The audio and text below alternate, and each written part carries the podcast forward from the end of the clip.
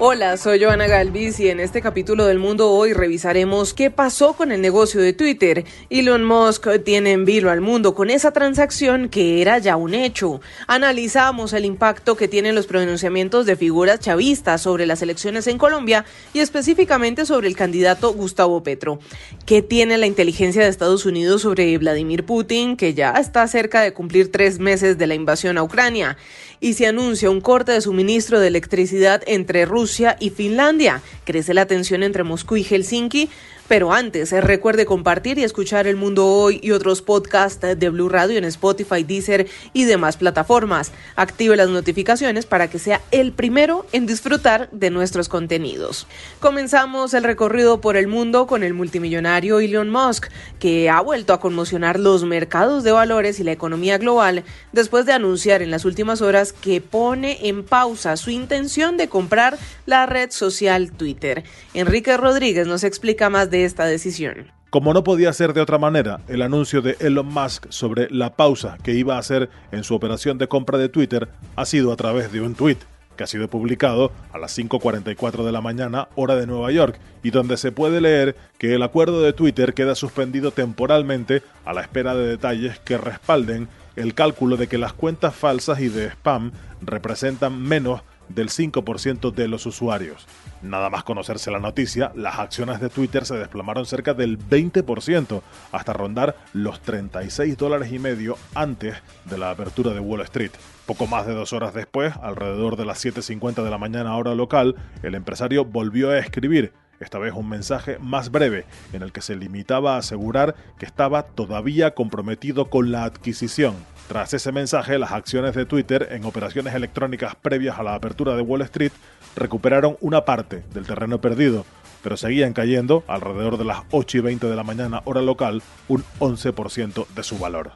En las últimas semanas, varios fondos de inversión y otros millonarios se han comprometido a aportar 7 mil millones de dólares de los 21 mil millones que Elon Musk se comprometió a pagar de su propio bolsillo para adquirir Twitter. Gracias, Enrique. Y las últimas declaraciones desde Venezuela en defensa del candidato presidencial Gustavo Petro serían la demostración de que el chavismo está convencido de la victoria de la izquierda en Colombia.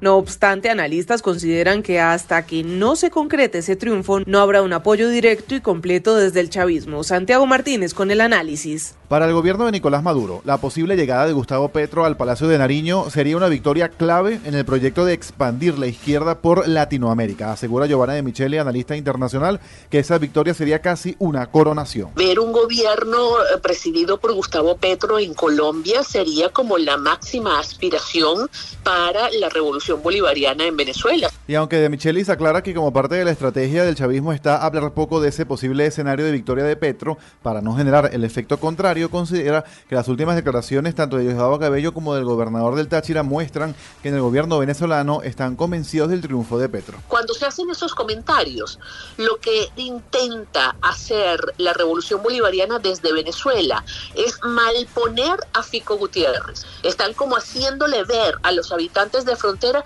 que la única posibilidad de retomar la normalidad en esos espacios es con una llegada al poder de Gustavo Petro. Esto mientras Eduardo Batistini, representante de Juan Guaidó en Colombia, insiste en lo parecido que son Gustavo Petro y Nicolás Maduro. En el fondo, Nicolás Maduro tiene un objetivo muy claro que es asaltar el poder en Colombia para convertir el oprobio de Venezuela en un proyecto mucho más grande y con un aliado muy importante como sería una Colombia volcada al populismo, volcada al socialismo del siglo XXI. Sin embargo, hasta ahora el propio Nicolás Maduro ha sido bastante reservado al momento de referirse a las presidenciales en Colombia. Muy bien, Santiago, y la inteligencia de los Estados Unidos reveló esta semana que el presidente de Rusia, Vladimir Putin, quiere extender la guerra más allá del Donbass. Desde Washington, Carlos Arturo Albino. Un nuevo informe revela que el presidente ruso, Vladimir Putin, no tiene la intención de poner fin a la guerra de Ucrania con la campaña de Donbass y quiere extenderla hacia Transnistria, una región de Moldavia que se separó en 1990. La información divulgada habla de las ambiciones de Putin que superan las capacidades del ejército ruso y eso podría hacer entrar a Rusia en una situación impredecible. Además, sobre el tema de las armas nucleares, que incluso ha asomado Moscú, la inteligencia de Estados Unidos dice que siguen creyendo que Putin solo autorizará el uso de armas nucleares si percibe una amenaza existencial para el Estado o para el régimen ruso. Desde la ciudad de Washington, Carlos Arturo Albino, Blue Radio.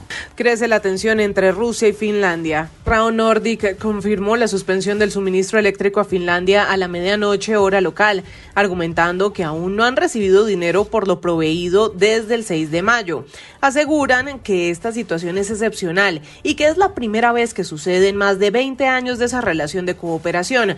Sin embargo, desde Finlandia no creen que los residentes experimenten cortes de energía.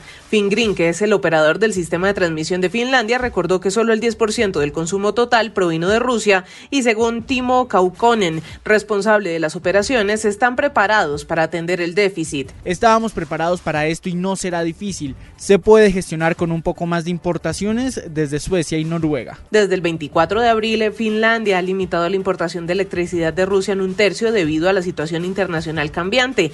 A finales de enero, Fingrid desarrolló algunos escenarios eh, para atender el mercado eléctrico nacional hasta 2035 y algunos de ellos proyectaban un rechazo total de los suministros de Rusia.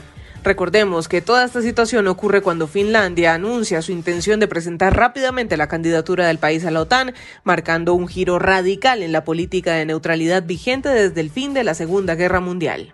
Y aunque este recorrido por el mundo se detiene por el momento, no olvide compartir y escuchar El Mundo Hoy y otros podcasts de Blue Radio en Spotify, Deezer y demás plataformas. Active las notificaciones y disfrute de nuestro contenido en cualquier lugar y momento del día.